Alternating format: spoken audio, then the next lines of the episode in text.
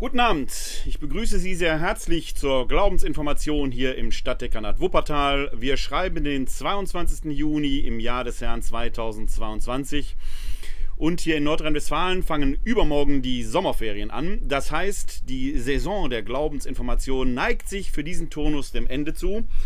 Und wie immer habe ich mir für die letzte Glaubensinformation ein Thema ausgedacht, wo wir so ein bisschen mit Augenzwinkern auf die Ereignisse unseres Glaubens schauen. Das ist so ein bisschen wie so eine Gala-Vorstellung. Es ist eigentlich die letzte Glaubensinformation äh, in dieser Saison, aber es gibt noch eine Zugabe in zwei Wochen am 6. Juli.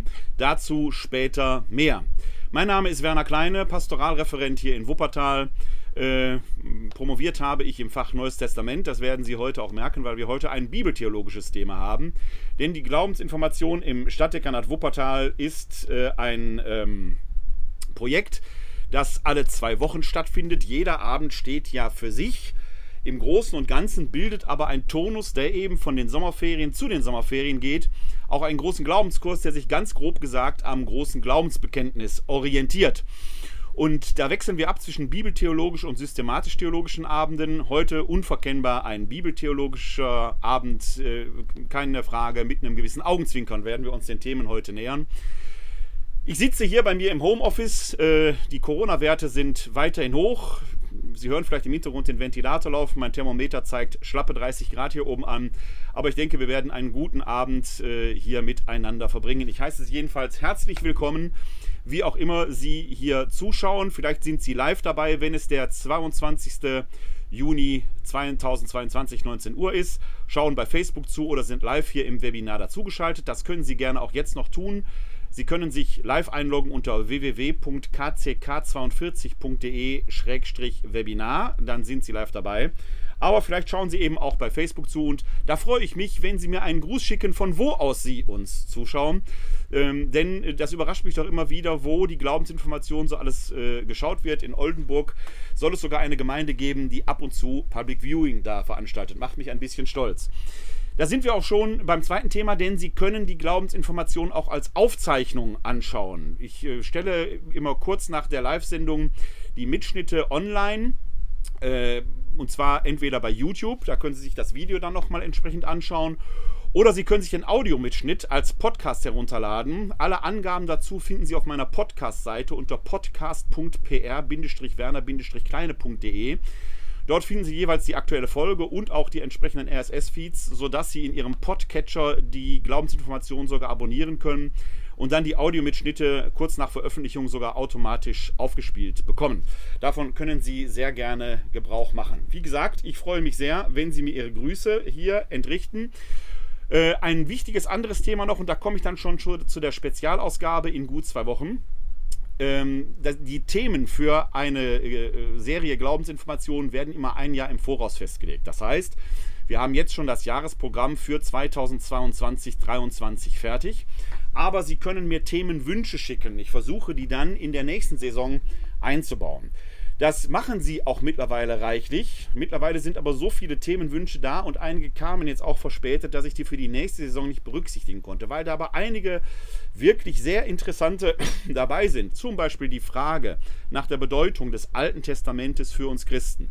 Oder eine Frage, die sich aus der, ich glaube, vorletzten Glaubensinformation ergab, wo wir über den Heiligen Geist gesprochen haben, wo ich ja gesagt habe, alles, was atmet, atmet den Geist Gottes. Und da kam die Frage auf, ab wann ist man denn ein beatmetes Wesen? Wie ist das denn zum Beispiel mit Embryonen?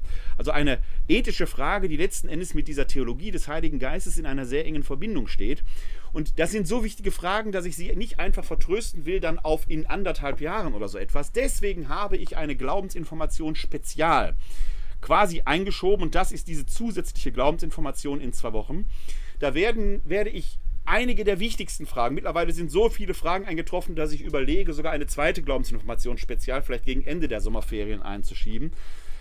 Dass ich da wenigstens kursorisch auf das ein oder andere Thema äh, eingehen kann, damit die Fragen fürs Erste nicht unbeantwortet bleiben. Intensiver eingehen werde ich dann sicherlich mal in einer eigenen Glaubensinformation für die einzelnen Themen. Aber da das Programm fürs nächste Jahr schon feststeht, muss ich da dann leider vertrösten. Aber wie gesagt, wir machen so eine Art Ask Me Anything in zwei Wochen. Und das ist Ihre Gelegenheit. Sie können mir Ihre Fragen gerne noch schicken. Schicken Sie mir eine E-Mail an info at katholische-citykirche-wuppertal.de info at katholische-citykirche-wuppertal.de da können Sie mir Ihre Fragen schicken. Wie gesagt, wenn Sie Glück haben, taucht die sogar schon in zwei Wochen auf. Sonst vielleicht in einer zusätzlichen Sonderausgabe der Glaubensinformation zu einem gegebenen Zeitpunkt. Oder wir machen sogar eine eigene Glaubensinformation, wenn das Thema etwas größer ist. Sie können auch gerne die Funktion bei Facebook benutzen, dass Sie mir die Frage in die Kommentare schreiben oder schicken Sie mir eine Privatnachricht. Dann aber am besten über meinen Privataccount. Den finden Sie auch, wenn Sie Werner Kleine suchen. Mein Gesicht kennen Sie ja mittlerweile von der Videoübertragung hier. Dann können Sie mir da gerne auch eine Privatnachricht schicken. Auch davon haben mittlerweile einige Gebrauch gemacht. Gerade in den letzten Tagen bekam ich eine sehr interessante Anfrage, die ich auch in zwei Wochen äh, beantworten werde. Da ging es um die Frage, äh, ausgehend von der Konversion des Speyerer Generalvikars Sturm, der äh, altkatholisch geworden ist, ob das nicht generell eine Möglichkeit sei, den vielen Krisen, Anfragen und Konflikten auch um den synodalen Weg dadurch nicht aus dem Weg zu gehen, aber die doch zu einer Lösung zu führen, indem wir einfach mit der altkatholischen Kirche fusionierten. Warum das nicht so einfach ist und äh, vielleicht auch gar nicht die Lösung des Problems ist, dazu werde ich auch in zwei Wochen etwas sagen. Also es wird eine ganze Reihe von interessanten Fragen geben und vielleicht haben Sie auch noch interessante Fragen. Scheuen Sie sich nicht, schicken Sie mir eine E-Mail an info-katholische-citykirche-wuppertal.de. Da können Sie äh, mir dann Ihre Fragen schicken oder tun Sie es in die Kommentare. Mittlerweile treffen auch die ersten Grüße ein. Ganz besonders begrüße ich einen ganz geschätzten Fotografen, der jetzt live vom Arrenberg zuschaut. Das liegt nicht in den Alpen, sondern ist ein wunderschöner Stadtteil hier in Wuppertal. Herzlich willkommen hier in dieser Runde. Heute Abend soll es um den Humor in der Bibel gehen. Und wie gesagt, es geht auch um die Lektüre der Heiligen Schrift mit einem Augenzwinkern. Aber das Augenzwinkern ist dann vielleicht sogar ernster gemeint, äh, als es den, ähm, auf den ersten Blick den Anschein hat. Denn wenn wir dieses Buch in die Hand nehmen als Christinnen und Christen, haben wir uns doch nach 2000 Jahren Bibellektüre äh, uns dazu verstiegen, in diesem ja, Buch das Wort Gottes zu erblicken. Ich benutze deshalb das Wort verstiegen, weil wir dieses Buch plötzlich mit ganz, ganz spitzen Fingern anfassen. Und je bibelgläubiger man ist, je biblizistischer man ist, desto mehr Gewicht bekommt jedes einzelne Wort, jeder einzelne Buchstabe in diesem Buch. Die Frage ist, ob wir diesem Buch, diesen Büchern, die hier drin enthalten sind, da überhaupt gerecht werden. Wir hatten in dieser Saison ja schon einen Abend äh, zu der Frage, wie die Bibel wurde, was sie ist, also zur Kanonbildung wo ja deutlich wurde, dass es die Bibel so überhaupt gar nicht gibt. Es gibt den jüdischen Tanach, es gibt orthodoxe Bibelausgaben, es gibt den römisch-katholischen Bibelumfang, es gibt protestantische Bibelausgaben, die unterscheiden sich alle. Es gibt die Septuaginta, also so einfach ist gar nicht festgelegt, was ist denn nur Bibel und was nicht. Und vor allen Dingen gibt es einen ganz eklatanten Unterschied in der christlich-jüdischen Tradition zum muslimischen Koranverständnis. Da nämlich ist tatsächlich das Wort schlechthin, dann aber auch bitte das arabische Wort schlechthin, Wort Gottes. Das ist bei uns nicht so. Erstmal ist das hier eine Übersetzung. Ich halte jetzt hier die Einheitsübersetzung von 2016 in der Hand. Das ist die aktuell in der römisch-katholischen Liturgie verwendete Bibelübersetzung. Es gibt viele andere Übersetzungen, wenn Sie äh, mal hier nach oben schauen. Ich versuche die Kamera mal nach oben zu lenken, vielleicht gelingt mir das. Wahrscheinlich nicht, dann muss ich mal auf Breitbild stellen, dann können Sie das vielleicht sehen. Wenn Sie mal hier oben hinschauen, da sind meine ganzen Bibelausgaben hier oben. Da finden Sie also die verschiedenen Übersetzungen, da finden Sie aber auch die Jerusalem, Jerusalemer Ausgabe, ist die Einheitsübersetzung von 1980. Äh, Sie finden dort die Neue Testament-Übersetzung von Fridolin Stier. Hier hinten, dort finden Sie etwa die Übersetzung von Martin Buber des Alten Testamentes und so weiter und so weiter. Also eine ganze Reihe von Bibelausgaben, die wir hier äh, haben von verschiedenen Bibelübersetzungen. Und jede Übersetzung bringt natürlich schon die Aufgabe mit sich, den Urtext, der entweder auf Hebräisch oder Griechisch vorliegt, in unsere Sprache hinein zu übersetzen. Da gibt es eine ganze Reihe von Schwierigkeiten, die auf den ersten Blick gar nicht so einfach erscheinen. Eine ist mir jüngst begegnet, gerade auch in den letzten Tagen, als eine Zuschauerin mich fragte, mit Blick auf eine besondere Methode der Bibelauslegung, den sogenannten Bibliolog, wie es denn da in der Begegnung des Auferstandenen mit dem Petrus im Johannesevangelium sei. Da sagt Jesus, der Auferstandene, doch dem Petrus, weide meine Schafe. Und er wird ja traurig. Wird er etwa deshalb traurig, und das sei in diesem Bibliolog, habe eine Teilnehmerin das für sich so in der Person des Petrus erspürt, weil er doch eigentlich Fischer ist und gar kein Hirte und er das Amt des Hirten gar nicht erlernt hat. Man kann daran sehen, dass das nicht so einfach ist, wenn man sich versucht, in eine biblische Person anhand einer einzelnen Perikope hineinzuspüren.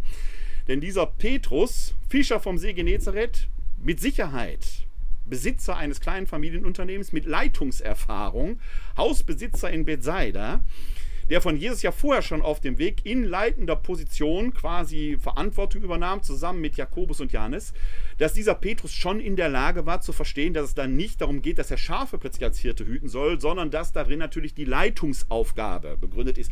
Und das dürfte dem Petrus als solches relativ wenig Schwierigkeiten bereitet haben, weil er als Fischer vom See Genezareth durchaus, also als Fischereibesitzer möchte man sagen, durchaus mit Leitung umgehen konnte. Er musste Rechnungen schreiben können, er musste rechnen können, er musste wahrscheinlich sogar auch lesen können können, sonst hätte er den Betrieb gar nicht so ohne weiteres erhalten können. Also, man sieht an diesem Beispiel schon, dass man, wenn man solche Veranschaulichungen nimmt, eigentlich tiefer in die Texte eintauchen muss und sich das entsprechend anschauen muss, was ist da eigentlich geschrieben. Der Witz aber bei dieser Stelle ist, dass in unserer Einheitsübersetzung ein merkwürdiger Übersetzungsvorgang stattfindet.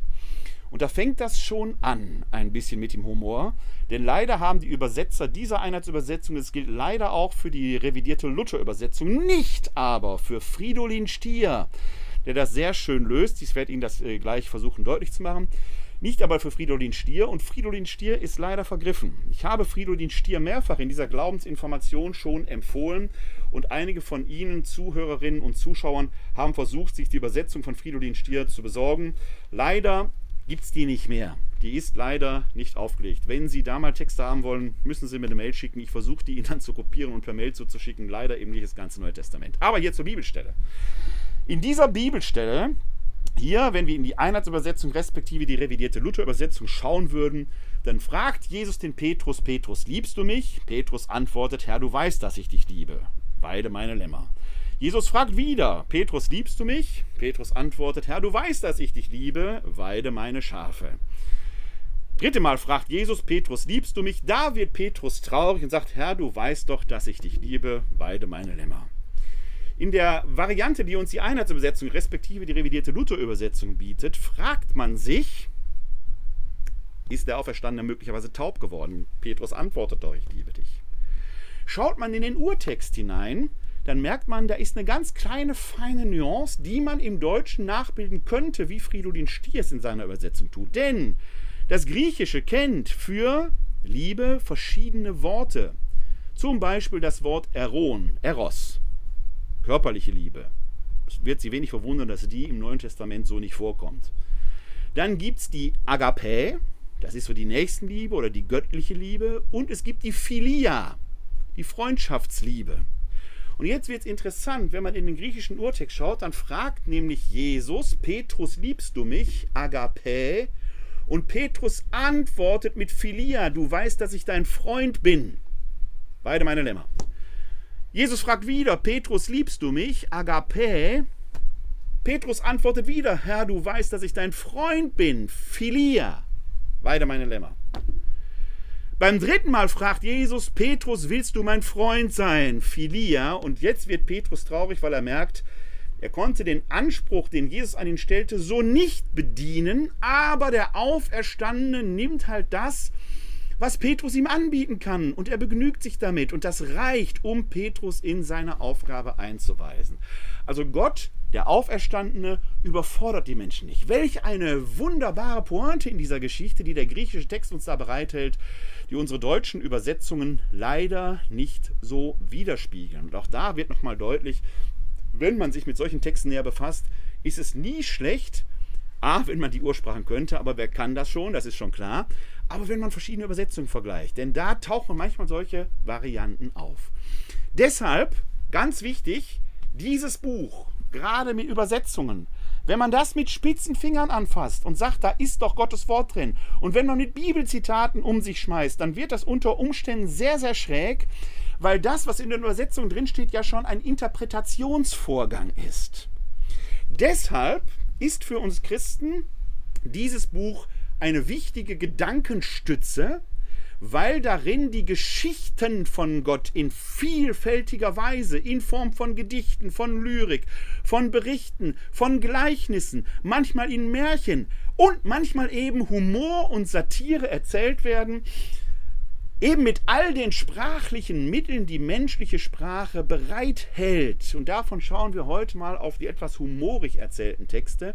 Denn das Zweite Vatikanische Konzil lehrt, in dem großen Dokument Dei Verbum, wo es um die göttliche Offenbarung geht, dass Gott hier in der Heiligen Schrift nach Menschenart mit menschlichen Worten zu uns spricht.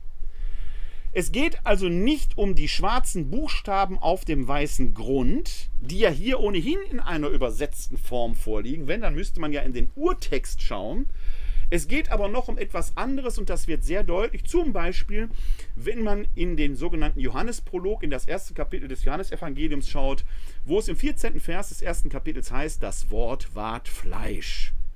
Es geht eben nicht um die Heiligkeit von Druckerschwärze, es geht um die Heiligkeit von Herzensblut, dass das hier ins Herz kommt. Und damit es ins Herz kommt, bedient sich Gott offenkundig der Vielfältigkeit der menschlichen Sprache, der menschlichen Formen, der menschlichen Kommunikation. Natürlich gibt es da Weisungen, Geh- und Verbote drin, aber es gibt die herzerwärmende Lyrik, etwa der Psalmen und auch anderer Stellen. Es gibt die skeptischen Äußerungen eines Kohelet. Es gibt Legenden und Fabeln. Es gibt kleine Novellen. Und es gibt die wunderbare Seite des menschlichen Humors und der Satire, die in vielfältiger Weise zum Anschlag gebracht wird. Es gibt so viele Texte da in der Bibel, dass wir sie heute Abend gar nicht alle erarbeiten können. Wir werden uns aber einen Teil da anschauen, wenigstens in Auswahl, in der Hoffnung, dass Sie dann selbst Spaß haben, das ein oder andere sich da einmal zu Gemüte zu führen. Der Abend ist überschrieben mit dem äh, Satz und Sarah lachte. Und da fangen wir direkt mal an. Da kann man nämlich sehen, welchen Humor tatsächlich Gott hat. Ich benutze ja hier sehr gerne auch das eine Empfehlung an Sie, die Internetseite bibleserver.com. Die blende ich Ihnen mal ein, denn auf dieser Internetseite bibleserver.com äh, haben wir die Möglichkeit, viele verschiedene Übersetzungen einmal nebeneinander zu stellen. Äh, hier, ich arbeite natürlich, was heißt natürlich, ich arbeite hier mit der Einheitsübersetzung von 2016, aber wir könnten zum Beispiel auch die Luther-Übersetzung daneben stellen oder viele andere Übersetzungen. Leider, leider ist der Fridolin-Stier auch hier nicht äh, drin dokumentiert. Ähm, aber das wäre ein Projekt, äh, das ich Ihnen ohnehin ans Herz lege, wenn Sie der Ursprache nicht mächtig sind, dass Sie hier wenigstens einen Übersetzungsvergleich machen können, um auf diese Weise zu gucken, wie macht Übersetzerin A oder Übersetzer B zu einer entsprechenden Stelle äh, die eigene Transkription, etwa in unsere Sprache. Aber es gibt sogar noch viele andere Sprachen. Also wenn Sie, äh, was weiß ich, Finnisch können oder Arabisch oder so, das könnten Sie auch hier entsprechend weiter gucken. Tolles Projekt. Wir schauen jetzt in die Einheitsübersetzung und wir sind im Buch Genesis im 18. Kapitel. Das hat es ohnehin in sich. Denn das ist die berühmte Erzählung, wie Gott in Gestalt der drei Engelwesen, der drei Personen, wie auch immer, bei Abraham zu Gast ist, an der Eiche von Mamre. Ist eine Geschichte, diese Abraham-Geschichte ohnehin eine Geschichte, die so wunderbar menschlich erzählt ist, Abraham, der seine Zeit braucht, bis er ganz auf Gott vertrauen kann, der im Lande Ur die Weisung bekommt, ziehe in das gelobte Land und Abraham macht sich auf diese Verheißung hin, dein Volk wird, Volk wird so zahlreich sein, deine Nachkommenschaft wird so zahlreich sein wie die Sterne im Himmel, wie der Sand am Meer, auf in das Land Kanaan und zieht hindurch nach Ägypten, weil es da vielleicht fruchtbarer ist. Also er erfüllt den Auftrag Gottes und zieht weiter in Ägypten quasi überlässt er dem Pharao aber seine Frau, er überlässt sie ihm, weil er Schiss hat, dass ähm, es ihm sonst schlecht ergeht. Er gibt sie quasi als seine Schwester aus und auf vielen Irrungen und Wirrungen nähert Gott sich Abraham und Abraham sich Gott an, bis es nach unserer Erzählung, die wir jetzt gleich als erstes anschauen werden, ähm, äh, zu dem berühmten Handel oberhalb von Sodom und Gomorra kommt, wo äh, Abraham dann mit Gott handelt, wenn doch wenigstens zehn Gerechte in dieser Stadt sind, dann lass die Stadt überleben. Also allein die Abraham-Legende ist mit so viel Augenzwinkern erzählt, dass man sich gut vorstellen kann, wie diese Erzählung abends, bevor sie verschriftet wurde, am Lagerfeuer von Nomaden erzählt wurde. Und die haben sich dabei auch amüsiert. Das ist eine wunderbare Geschichte. Wenn man sie eben nicht mit den spitzen Fingern äh, äh der übermäßigen Göttlichkeit anliest, sondern wenn man sagt, ja, darin kommt zum Ausdruck, wie Gott mit uns Menschen umgeht. Und das ist menschlicher, als man denkt. Und da oberhalb dieser oder an den Eichen von Mamre kommt Gott jetzt zu Gast und Abraham hatte ja schon die Verheißung bekommen, obwohl er und seine Frau Sarah kinderlos sind, hochbetagt, hochbetagt, dass seine Nachkommen so zahlreich sein sollen wie die Sterne am Himmel. Die beiden, Sarah und Abraham, haben schon zu einem Trick gegriffen, denn man hat die äh, äh Magd, die Hagar, dem Abraham zugeführt, auf dass sie ihm einen Sohn gebiert was sie auch tut. Und dann wird ja da beschrieben, dass die Hagar diesen Sohn in den Schoß der Sarah hinein zur Welt bringt und sie damit quasi zur, ja, was wird sie sein? Pflegemutter, Betreuungsmutter, formal irgendwie zur Mutter wird. Also man versucht, Gott da irgendwie ein Schnippchen zu schlagen, um die Verheißung mit menschlichen Mitteln zu erfüllen. Dann aber kommt es hier zu einer merkwürdigen Begegnung. Und da kommt der Titel unseres Abends her. Denn nachdem die da gespeist haben, fragten sie ihn, also diese drei Wesen, die jetzt da, äh, in denen Gott quasi bei äh, Abraham zu Gast ist. Sie fragten ihn, wo ist deine Frau Sarah? Im 9. Vers des 18. Kapitels, dort im Zelt, sagte er. Da sprach er, in einem Jahr komme ich wieder zu dir, siehe, dann wird deine Frau Sarah einen Sohn haben. Sarah hörte am Eingang des Zeltes hinter seinem Rücken zu. Abraham und Sarah waren schon alt, sie waren hoch betagt. Sarah erging es nicht mehr, wie es Frauen zu ergehen pflegt. Alleine hier können Sie schon sehen, wie wunderbar normal dieser biblische Text es erzählt, aber wie wunderbar charmant er das auch überschreibt. Sprich, Sarah ist schon so alt, sie hat die Menopause schon lange hinter sich, eigentlich kriegt sie keine Kinder mehr. Sie hat ihre Tage nicht mehr und so weiter. Das ist alles Vergangenheit. Eigentlich kann sie keine Kinder mehr auf. Also normal ist es nicht, kann man sagen. Deswegen kann man sagen, Sarah lachte daher still in sich hinein und dachte, ich bin doch schon alt und verbraucht und soll noch Liebeslust erfahren. Auch ist mein Herr doch schon ein alter Mann. Allein, allein diese, die, die Sarah lacht sich darüber kaputt, weil sie so wunderbar auf die Normalität schaut, was soll denn hier passieren? Da sprach der Herr zu Abraham, warum lacht Sarah und sagt, soll ich wirklich noch gebären, obwohl ich so alt bin? Ist denn beim Herrn etwas unmöglich? Nächstes Jahr um diese Zeit werde ich wieder zu dir kommen, dann wird Sarah einen Sohn haben. Sarah leugnete, ich habe nicht gelacht, denn sie hatte Angst. Er aber sagte, doch, du hast gelacht. Eine wunderbare Stelle mit ganz, ganz viel Verheißung. Und ja, Sarah wird schwanger, sie wird den Yitzhak gebären, das heißt, und Gott lacht und sie lachte. Also in dem Namen Yitzhak ist sogar lautmalerisch das Lachen, das Kichern drin enthalten.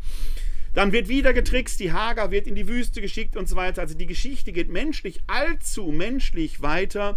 Und das ist auch eine Geschichte und Sarah lachte, die dann leugnet Gott gegenüber. Nein, ich habe nicht gelacht, weil sie jetzt Angst hat. Die Sarah ist so, wie wir Menschen dann sind, um Gottes Willen. Wenn der Gott kommt, darf man nicht mehr lachen. Hat Jesus etwa gelacht?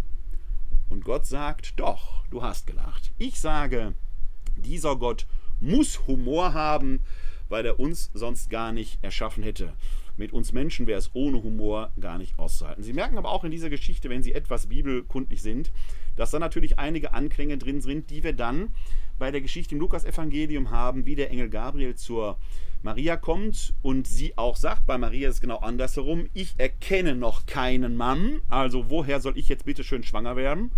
Und der Engel dann zu Maria sagt, bei Gott ist nichts unmöglich, ähnlich wie hier in dieser Erzählung. Wenn wir also anfangen würden, die Bibel einmal tatsächlich als Wort Gottes für uns Menschen mit all der mit all den äh, ähm, Versionen und all den ähm, Fassungen, die menschliche Kommunikation hat, zu lesen, dann würde es tatsächlich lebendiges Gott werden, wenn wir es nicht mit spitzen Fingern anfassen, sondern wenn wir uns diesen Texten tatsächlich ausliefern würden und wenn wir bei Zeiten herzhaft lachen. Denn wir dürfen nicht vergessen, bevor man diese Geschichten aufgeschrieben hat, wurden sie von Mund zu Ohr und von Mund zu Ohr erzählt. Und man hat doch nicht monoton erzählt, man sagt, wir erzählen jetzt hier Wort Gottes. Man hat sich Geschichten erzählt, in denen man Wissen transportierte, so wie wir das heute letzten Endes auch machen. Heute nennt man das dann halt äh, Storytelling, ja, also eine, eine äh, Geschichte, die erzählt wird, behalten wir Menschen schlicht und ergreifend viel besser, als wenn wir Formeln lernen. Ja? Sie können sich natürlich merken, irgendwie 333 gab es irgendeinen Krieg bei Issus, aber viel schöner ist 333 bei Issus Keilerei. Die Keilerei macht es doch letzten Endes, dass wir das entsprechend äh, verinnerlichen können. Also, wenn wir mal auf diese Weise hineinschauen, dass Gottes Wort tatsächlich nach Menschenart gesprochenes menschliches Wort ist und dass wir uns daran auch erfreuen können, dann erst öffnet sich tatsächlich unser Herz. Wir lassen die Geschichten hinein und können daraus leben und auch daraus lachen. Das hätte ein gewisser Augustinus besser auch einmal mit der Erzählung gemacht, die seit Menschengedenken als Sündenfallerzählung bekannt ist, obwohl das Wort Sünde da nicht, gar nicht drin auftaucht. Es ist die Erzählung von Genesis 3, wo der Mensch gerade zweigeteilt wurde. Gott hat den Adam, den Lehmmenschen gemacht, eine Ureinheit, die erst dadurch männlich und weiblich wird. Klammer auf, ist übrigens noch so eine Übersetzungsgeschichte, die Gott sei Dank, die ist in der Einheitsübersetzung wieder gut gelöst. In der alten Übersetzung stand noch drin, er schuf ihn als Mann und als Frau. Riesendiskussion, kriegen sie überall um die Ohren gehauen. Würden die Leute doch einfach mal in den Urtext schauen. Im Urtext im Hebräischen steht nicht drin als Mann, als Frau, sondern steht, er schuf den Menschen männlich und weiblich. Und zwar den einen Adam, in dem ist nämlich beides drin, männliches und weibliches dieser Adam wird erst zur Komplementarität, ich sage bewusst Komplementarität und nicht Binarität, indem Gott aus der Seite sprich diesen Urmenschen teilt, sodass zwei daraus werden, einer mehr männlich, der andere mehr weiblich. Sie merken schon, ich denke in Skalen. Der Text gibt das her, denn dort stehen Adjektive, nicht Substantive. So, und diese Ureinheit, die zur Zweiheit geworden ist, befindet sich jetzt im Garten Eden. Und da schauen wir uns diesen Text mal an. Wir sind im äh, dritten Kapitel des Buches Genesis. Hier muss ich die Stelle eben aufrufen, also 1 Mose 3. Und das ist ein relativ langer Text, aber es lohnt sich, dass wir uns den anschauen, gerade weil es hier um Humor auch geht. Also, da fängt es an. Wir müssen allerdings, damit man den Text richtig versteht, sogar einen Vers vorher schauen also ins zweite Kapitel hinein und da der Vers 25, beide, der Mensch und seine Frau, waren nackt, aber sie schämten sich nicht voreinander. Das ist ein wichtiger Schlüssel zum Verständnis des Textes, denn wenn Sie sich jetzt vorstellen würden, Sie wären nackt und würden einfach mal so draußen rumlaufen, dann wäre Scham sicherlich das Erste, was Sie überfallen würde, zumindest wenn Sie einigermaßen bei geistlicher Gesundheit sind. Trotzdem kennen Sie und ich menschliche Wesen, die nackt sein können und sich ihrer Nacktheit nicht schämen. Kleinstkinder. Kleinstkinder sind sich ihrer Nacktheit noch gar nicht bewusst. Die können draußen nackt rumlaufen. Auf dem Spielplatz oder sonst wo sollte man nicht machen in diesen Zeiten, aber es, würde, es könnte gehen. Und sie schämen sich ihrer Nacktheit. Dieser Hinweis ist enorm wichtig, damit wir diesen, Verständ, diesen Text richtig aufschlüsseln. Denn jetzt ist dieser Mensch da, oder der Mensch und die Menschin sind jetzt da, beide nackt und schämen sich ihrer Nacktheit nicht, denn die Nacktheit ist ein wichtiger Schlüssel zu einem Verständnis des Textes. Jetzt geht's los. Die Schlange war schlauer als alle Tiere des Feldes, die Gott der Herr gemacht hatte. Sie sagte zu der Frau, also im hebräischen Text steht da übrigens nicht Frau, sondern Ish ist der Mann und Isha die Männin. Also es geht quasi um den männlichen und den weiblichen Part dieser zur Ureinheit äh, dieser zertrennten Ureinheit, sodass wir diese Zweiheit von Menschen jetzt haben. Also sie sagte zu der Frau, hat Gott wirklich gesagt, ihr dürft von keinem Baum des Gartens essen? Die Frau entgegnete der Schlange, von den Früchten der Bäume im Garten dürfen wir essen, nur von den Früchten des Baumes, der in der Mitte des Gartens steht, hat Gott gesagt, davon dürft ihr nicht essen und daran dürft ihr nicht rühren, sonst werdet ihr sterben. Das ist eine wichtige Information. Im vorherigen Kapitel, im Kapitel 2, wird geschildert, wie dieser Garten ausgesehen hat. Er hat, grob gesagt, die Form eines persischen Gartens, wie die in Babylon nur halt zu sehen waren. Der Text, den wir hier vor uns haben, wurde auch im babylonischen Exil aufgeschrieben. Also die Autoren, die diesen Text jetzt hier verfasst haben, die verschiedene Traditionen gesammelt und zusammengefügt haben, haben das real vor Augen gehabt. Da waren quasi vier Flüsse, die flossen so kreuzmäßig. Dann waren Gärten entsprechend angelegt in einer Viereckform und in der Mitte standen Bäume. Hier im Garten Eden, Klammer auf, Garten heißt auf Perisch Paradies. Also Paradies, einfach nur das Hebräisch, das äh, äh, persische Wort für Garten. Ja? Ähm, der, äh, äh, in der Mitte des Gartens Eden stehen sogar zwei Bäume. Zwei Bäume. Und wir schauen mal an, ich habe die Stelle jetzt leider nicht aufgeschrieben, wir gucken uns mal diese Stelle, da müssen wir wieder ins zweite Kapitel hineinschauen. Ähm, gucken mal eben, ob ich die Stelle jetzt dann doch schnell finde. Jedenfalls gibt es da zwei Bäume. Hier, ähm, da oben haben wir im Vers 15 des zweiten Kapitels, Gott der Herr nahm den Menschen und gab ihm seinen Wohnsitz im Garten Eden, damit er ihn bearbeitet. Dann gebot der Herr dem Menschen, von allen Bäumen des Gartens darfst du essen, doch vom Baum der Erkenntnis von Gut und Böse darfst du nicht essen, denn am Tag, da du davon isst, wirst du sterben. Da haben wir also den Baum der Erkenntnis. Hier oben in Vers 6 ganz wichtige Informationen. Die muss man kennen, damit man Genesis 3 versteht. Gott der Herr ließ aus dem Erdboden allerlei Bäume wachsen, begehrenswert anzusehen und köstlich zu essen, in der Mitte des Gartens aber den Baum des Lebens und den Baum der Erkenntnis von Gut und Böse. Also in der Mitte des Gartens Eden, ich blende Ihnen den Text ein, ich glaube, Sie können ihn nicht sehen, hat das mit der Bildschirmteilung leider nicht geklappt. Versuchen wir nochmal. So, jetzt müssen Sie sehen können, da haben Sie den Vers 9, dass Sie ihn auch vor Augen haben. Äh, äh, da steht eben, dass in der Mitte des Gartens Eden zwei Bäume stehen. Der Baum des Lebens und der Baum der Erkenntnis von Gut und Böse. Hier etwas weiter unten dann, Vers 16, das Verbot vom, und Vers 17, vom Baum der Erkenntnis von Gut und Böse zu essen. Vom Baum des Lebens hätten die essen können. Das wird gar nicht mit einer Sanktion belegt. Der steht auch in der Mitte des, äh, äh des Gartens. Dann hier unten die Information, beide, Mann und Frau, waren nackt, schämten sich aber nicht voreinander. Und dann gibt es jetzt eben hier die Stelle in Genesis 3, diese sogenannte, ich betone sogenannte Sündenfallerzählung, in der dann eben erwähnt wird, dass jetzt die Schlange zu der Frau kommt, die hat da noch keinen Namen, dass sie Eva heißen wird, wird er später klar werden und ihr sagt, du kannst von diesem Baum essen, ihr werdet nicht sterben. Was passiert hier? Sie alle können das bei sich selbst, vielleicht auch bei ihren Kindern oder Enkelkindern, sofern sie welche haben, beobachten. Wenn sie eine Sache mit einem Verbot belegen, dann wird die Sache interessant. Das ist schon Humor 1 hier in dieser Erzählung. Warum belegt Gott den Baum der Erkenntnis mit dem Verbot davon zu essen, den Baum des Lebens aber nicht? Punkt 2. Warum beschützt Gott diesen Baum der Erkenntnis von Gut und Böse nicht? Warum ist er nicht da? Warum kann eine Schlange kommen und kann der Eva sagen, komm, ist keiner da, du kannst davon essen?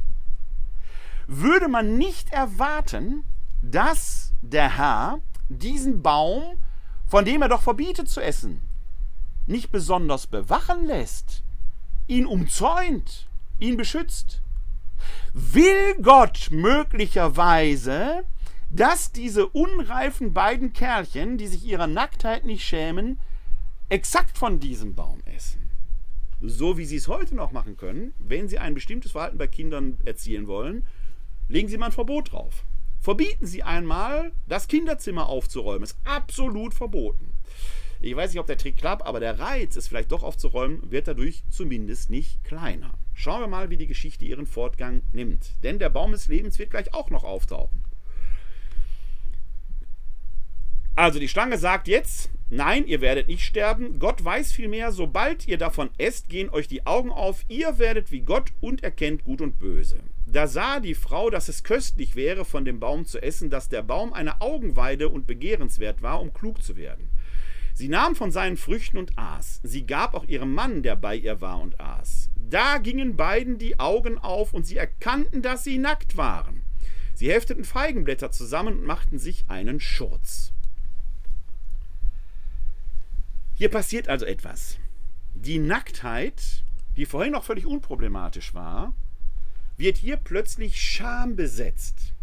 Entwicklungspsychologisch sind ja, kann man hier überhaupt von Mann und Frau reden oder sollte man nicht eher von dem männlichen Menschen und dem weiblichen Menschen reden? Zu Mann und Frau müssen die erstmal werden und sie werden es gleich werden, wie wir sehen werden. Die erkennen ihre Nacktheit, entwicklungspsychologisch haben sich also aus den Kleinkindern jetzt, sagen wir mal, die sind jetzt so sieben, acht Jahre alt, sie haben schon ein Gespür A für Gut und Böse bekommen, das entwickelt sich in dem Alter und sie erkennen ihre eigene Nacktheit und schämen sich jetzt. Und sie machen sich plötzlich eine Notbehelf, die Nacktheit zu verbergen, was gerade noch kein Problem war, wird jetzt zum Problem. Sie benutzen dafür Feigenblätter. Wahrscheinlich ein Hinweis, dass es sich bei dem Baum im Garten Eden, der Erkenntnis von Gut und Böse, um Feigen hatte. Nicht Äpfel, dass wir heute einen Apfel da haben, hängt damit zusammen, dass das lateinische Wort für gut und böse, für böse ist Malum und das ist dasselbe Wort für Apfel auf Lateinisch. Deswegen wird das oft mit dem Apfel dargestellt. Dabei ist viel wahrscheinlicher, dass es sich um einen Feigenbaum gehandelt hat. Schauen wir mal, wie die Geschichte weitergeht. Also es deutet sich hier in den ersten Zeilen schon an, dass das eine Art Coming-of-Age-Geschichte sein könnte. Und schauen wir mal, ob diese Theorie zutreffen könnte, wenn man sie eben nicht mit dem augustinischen Brille, die wir seit 1600 Jahren aufhaben, liest, sondern den Text mal tatsächlich aus einer Erzählkultur hat. Wenn man sich das mal vorstellt, dass man abends sitzt und man erzählt sich eine spannende Geschichte. Fun Fact am Rande: das Wort Sünde wird in dieser ganzen Erzählung kein einziges Mal auftauchen. Das Wort Sünde taucht erst ein Kapitel später auf in der Erzählung von Kain und Abel. Aber schauen wir mal, wie diese Geschichte jetzt weitergeht. Als sie an den Schritten hörten, dass sich Gott der Herr beim Tagwind im Garten erging, versteckten sich der Mensch und seine Frau vor dem Herrn in der Mitten, inmitten der Bäume des Gartens. Gott geht spazieren. Gott beschützt diesen Baum, den er mit einer Sanktion belegt hat, nicht nur nicht, der geht spazieren. Der lässt den lieben Tag einen guten Mann sein, könnte man sagen. Eine wunderbare Erzählung. Der ergeht sich jetzt im Tagwind im Garten und der Mensch hat jetzt die Scham entdeckt und er merkt, ich habe ein Verbot übertreten. Da schämt er sich. Und jetzt versteckt er sich. Aber Gott der Herr rief nach dem Menschen und sprach zu ihm, Wo bist du? Er antwortete, ich habe deine Schritte gehört im Garten, da geriet ich in Furcht, weil ich nackt bin und versteckte mich. Und jetzt die wichtige Frage Gottes, der ist der Schlüssel zum Verständnis dieser Geschichte, die man eben mit Augenzwinkern lesen muss. Darauf fragte er, wer hat dir gesagt, dass du nackt bist? Hast du von dem Baum gegessen, von dem ich dir geboten habe, davon nicht zu essen? Der Mensch antwortete, die Frau, die du mir beigesellt hast, sie hat mir vom Baum gegeben, so habe ich gegessen. Gott der Herr sprach zu der Frau, was hast du getan? Die Frau antwortete, die Schlange hat mich verführt, so habe ich gegessen. Ganz klassisches Muster, die Verantwortung immer schön weiterschieben. Sehen wir gerade auch in der Kirche leider völlig humorlos, wenn es um die Fragen des Missbrauchs geht. Die Verantwortung wird von einem zum anderen weitergeschoben. Der Mann sagt, ich habe von der Frau bekommen, die Frau sagt, die Schlange war es. Menschen, die zu allem fähig, aber für nichts verantwortlich sind, nennt man Pubertierende. Im Jugendalter glaubt man ja, man könnte die ganze Welt aus den Angeln heben, aber will vor noch für nichts verantwortlich sein. Die haben den nächsten Entwicklungsschritt hingelegt, sind aber noch lange nicht reif genug. Und Menschen, die im Erwachsenenalter für nichts verantwortlich sein wollen, aber zu allem fähig sind, haben dieses Stadium der menschlichen Reife, das ein wichtiger Zwischenschritt ist, nicht verlassen. Wunderbar, wie dieser Text das erzählt. Menschlich, menschlich, allzu menschlich. Schauen wir mal, wie Gott damit umgeht. Da sprach Gott, der Herr zur Schlange, weil du das getan hast, bist du verflucht unter allem Vieh und allen Tieren des Feldes. Auf dem Bauch wirst du kriechen und Staub fressen alle Tage deines Lebens. Und Feindschaft setzt sich zwischen dir, zwischen dir und der Frau, zwischen deinem Nachkommen und ihren Nachkommen. Er trifft dich am Kopf und du triffst ihn an der Ferse. Zur Frau sprach er, viel Mühsal bereite ich dir und häufig wirst du schwanger werden. Unter Schmerzen gebierst du Kinder, nach deinem Mann hast du Verlangen und er wird über dich herrschen. Zum Menschen sprach er, weil du auf die Stimme deiner Frau gehört und von dem Baum gegessen hast, von dem ich dir geboten hatte, nicht davon zu essen, ist der Erdboden deinetwegen verflucht. Unter Mühsal wirst du von ihm essen alle Tage deines Lebens, Dornen und Disteln lässt er dir wachseln, und die Pflanzen des Feldes wirst du essen. Im Schweiße deines Angesichtes wirst du dein Brot essen, bis du zum Staub zurückkehrst, denn, vom, denn von ihm bist du genommen, Staub bist du, und zum Staub kehrst du zurück. Frage, was ist die größte Sünde in Anführungsstrichen, der größte Fehler, den ein Mann begehen kann? Hier hatten Sie die Antwort gerade, weil du auf deine Frau gehört hast. Ist das nicht wunderbar mit Augenzwinkern erzählt? So menschlich allzu menschlich. Jetzt kann man natürlich hier sehen, wenn man dieses Buch hier mit spitzen Fingern anfasst und sagt, da muss doch alles drin wahr sein, wie Kreationisten das tun, die alles einfach glauben, weil es hier drin steht, weil irgendjemand gesagt hat, das ist das Wort Gottes, ohne darauf genau hinzuschauen, was ist es denn eigentlich genau, dass hier ja alles schon drin beschrieben wird und die Rollenverteilung von Mann und Frau damit eindeutig festgelegt worden sei. Tatsächlich werden diese Texte ja aber im 6. Jahrhundert vor Christus in Babylon aufgeschrieben und damals gab es eine scheinbare Rollenverteilung. Ja, wenn Frauen Kinder zur Welt bringen, ist das keine schmerzfreie Angelegenheit. Und damals sich das, den Broterwerb, damals machte man nicht irgendwas mit Medien oder so etwas, sondern man musste, wenn man essen wollte, tatsächlich im Schweiße seines Angesichtes das Brot der Erde abbringen.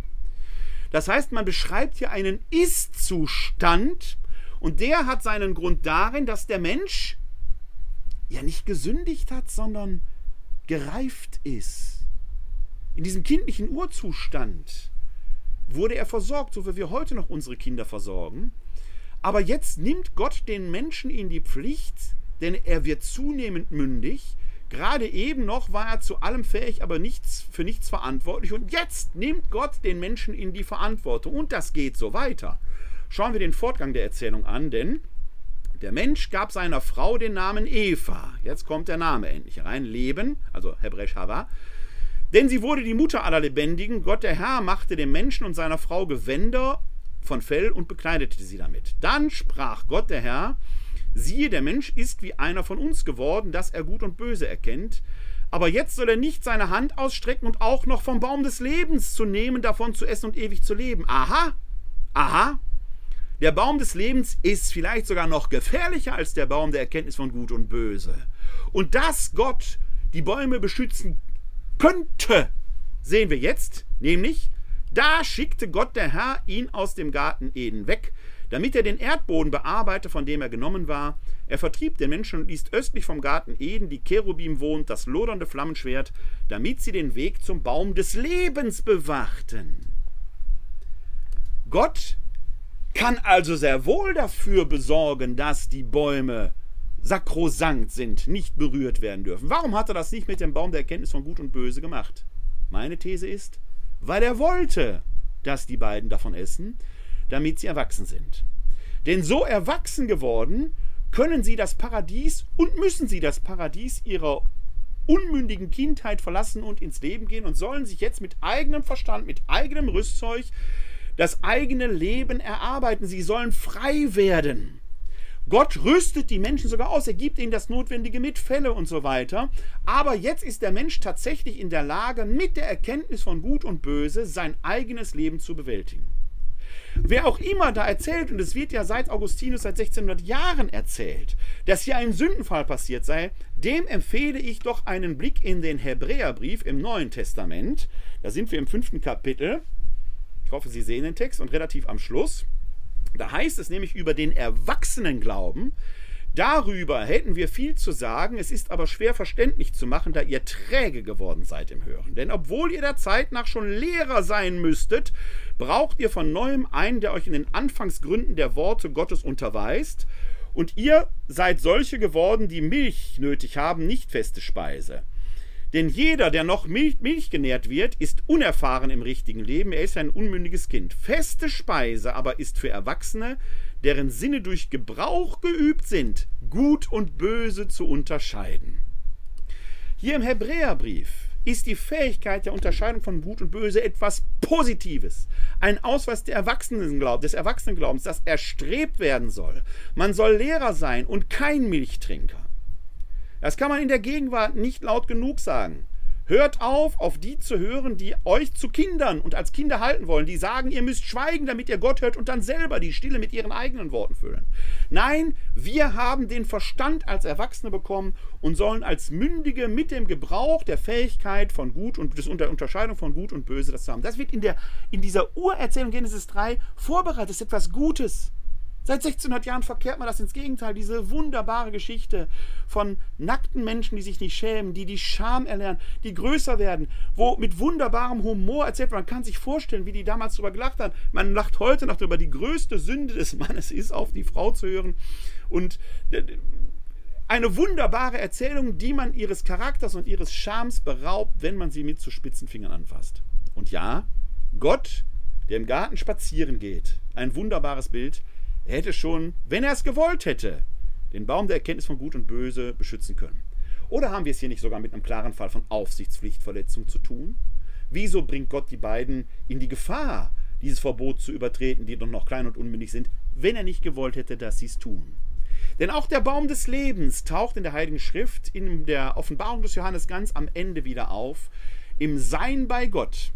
Wenn der neue Himmel und die neue Erde da ist, dann wird man auch von den Früchten des Baumes des Lebens essen. Und zwar alle Menschen.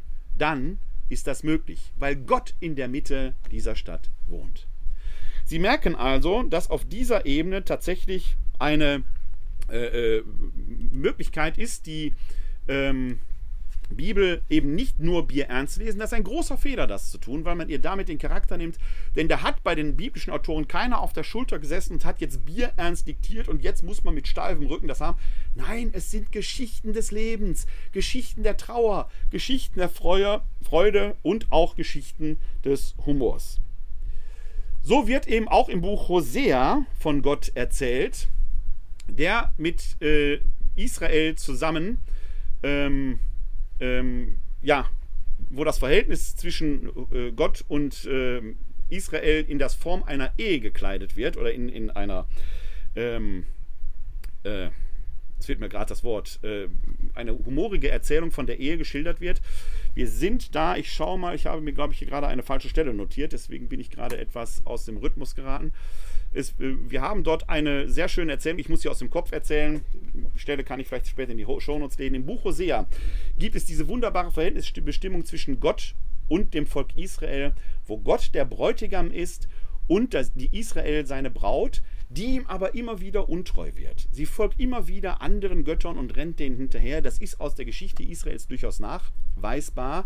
Genauso wie man weiß, und da kann ich das Buch von Michael Wolfsohn nur empfehlen, eine äh, andere Geschichte, äh, eine andere Geschichte des Judentums, eine andere jüdische Geschichte, der da sehr schön nochmal erarbeitet, dass Israel, das Volk Israel, das jüdische Volk zu weiten Teilen seiner Geschichte immer schon in der Diaspora gelebt hat und da ganz eigenen Herausforderungen ausgesetzt war.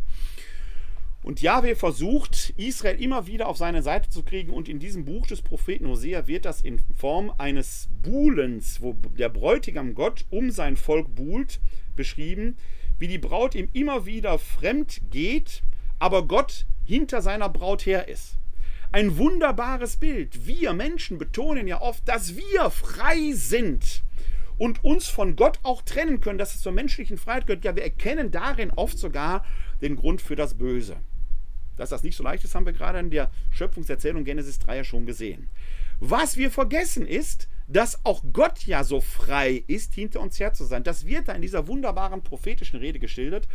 Israel rennt immer weg vor Gott, Gott aber ist hinter Israel her, holt sie immer wieder zurück. Aber was in dieser Geschichte noch mitschwingt, ist, wenn wir von Gott wegrennen, Gott rennt hinter uns her, wenn wir uns umdrehen, schauen wir Gott schon wieder ins Angesicht. Das ist der Umkehrgedanke, der auch im Neuen Testament eine wichtige Rolle spielt. Da könnten wir eigentlich auch in das Neue Testament mal hineinschauen, denn da gibt es eine, gerade in der Rede Jesu, Jesus ist sicherlich eine Persönlichkeit, äh, die natürlich als, in, als der geglaubte Jesus, der, der vom am Kreuzestod auferstanden ist, die Mitte des christlichen Glaubens prägt. Und gerade äh, in diesen Tagen hat äh, Kardinal Kasper in einem Interview, in dem er auch über den synodalen Weg spricht. Äh, ein Interview kann man sehr diskutieren, aber er sagt da drin einen Satz, der mich als Neutestamentler natürlich auch bewegt, dass dieser Rekurs auf den historischen Jesus ja gar nicht so leicht ist. Weil der historische Jesus so einfach aus dem Material, was wir im Neuen Testament haben, gar nicht zu rekonstruieren ist. Das Material ist dazu eigentlich doch recht dünn. Wir können Ansatzpunkte daran finden, wir können einiges herausschälen, einiges herausarbeiten, aber eine Rekonstruktion der Persönlichkeit des historischen Jesus hängt sicherlich dann auch immer mit der Perspektive des jeweiligen Betrachters, der Betrachterin äh, zusammen.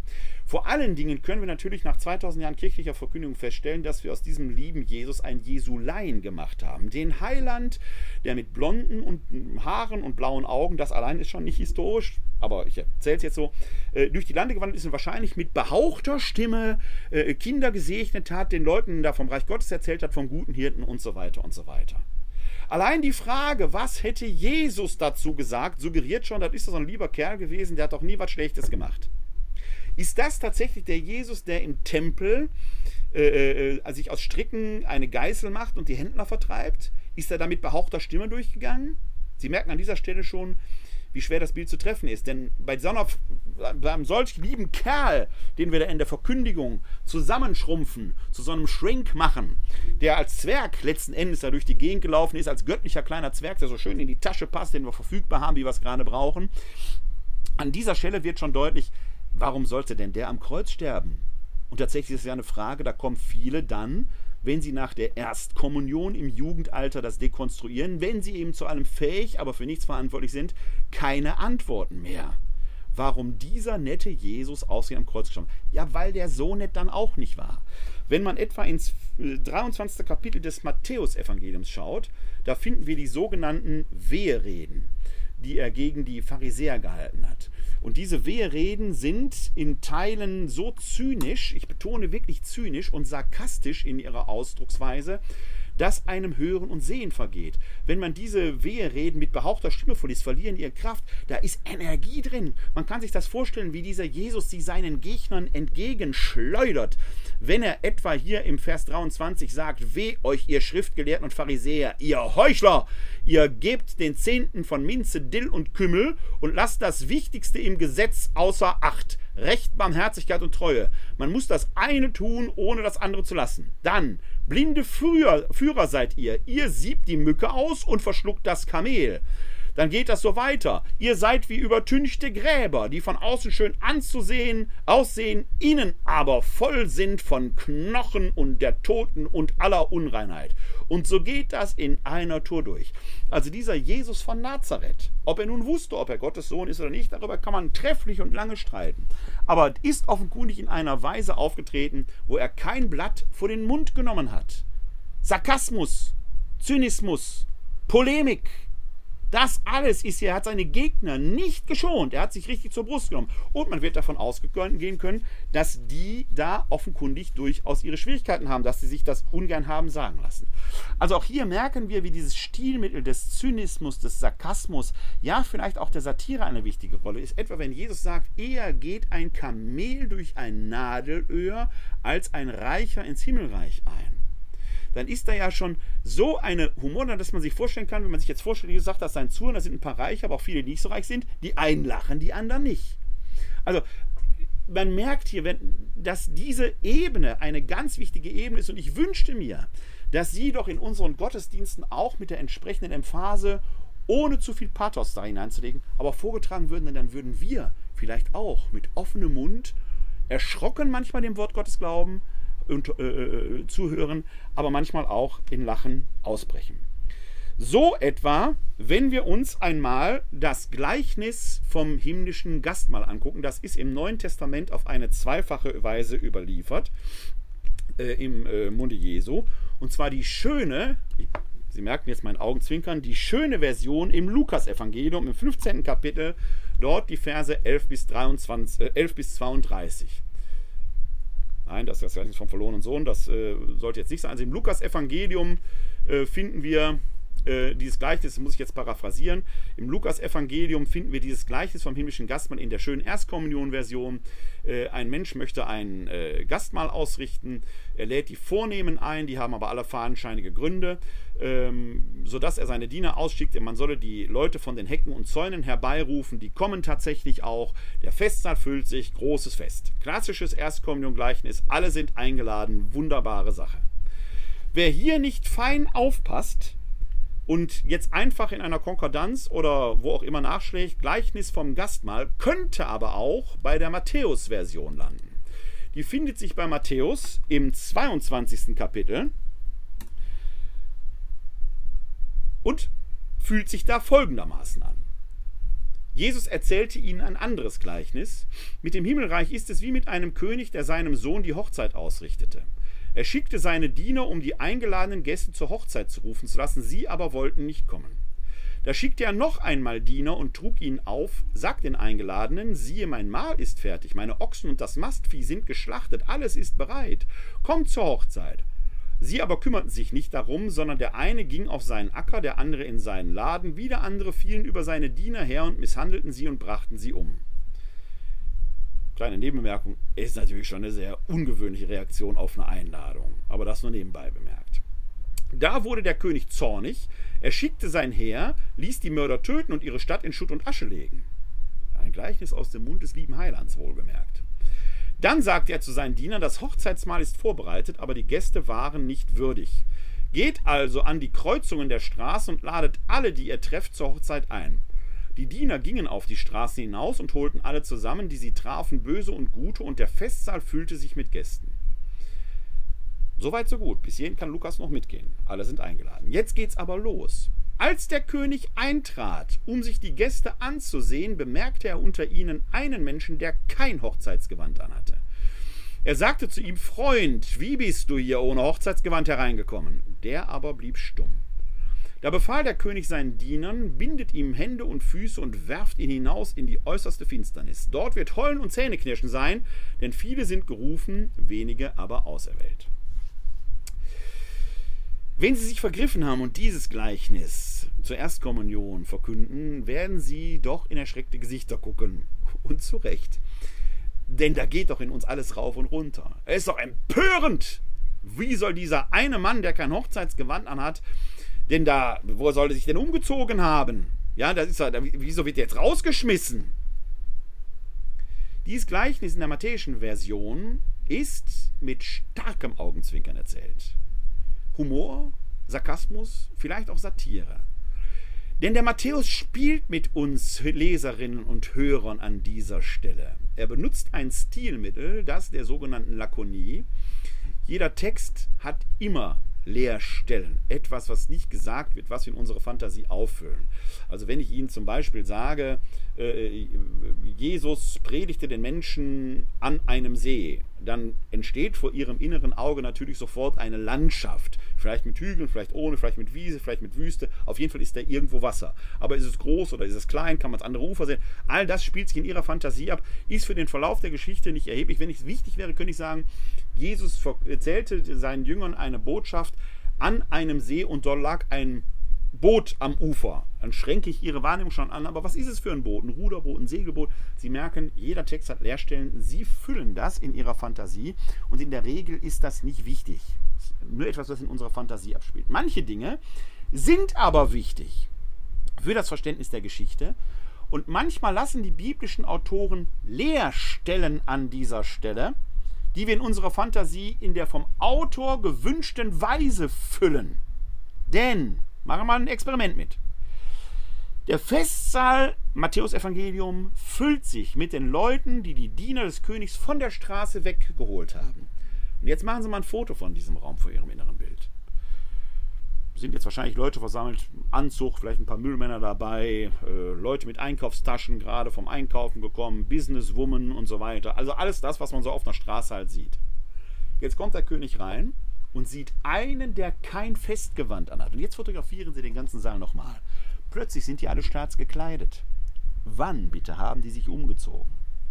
Wir füllen das in unserer Fantasie automatisch auf, ohne dass wir es merken. Der Matthäus führt uns ganz geschickt an der Nase herum.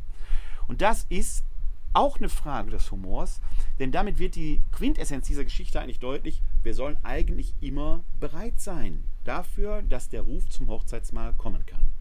Dieses Stilmittel der Lakonie wendet eben auch der Lukas in einer anderen bedeutsamen Geschichte an. Das ist Lukas 15, die Stelle, die wir vorhin schon eingeblendet hatten. Die schauen wir uns auch an. Das ist das Gleichnis vom verlorenen Sohn.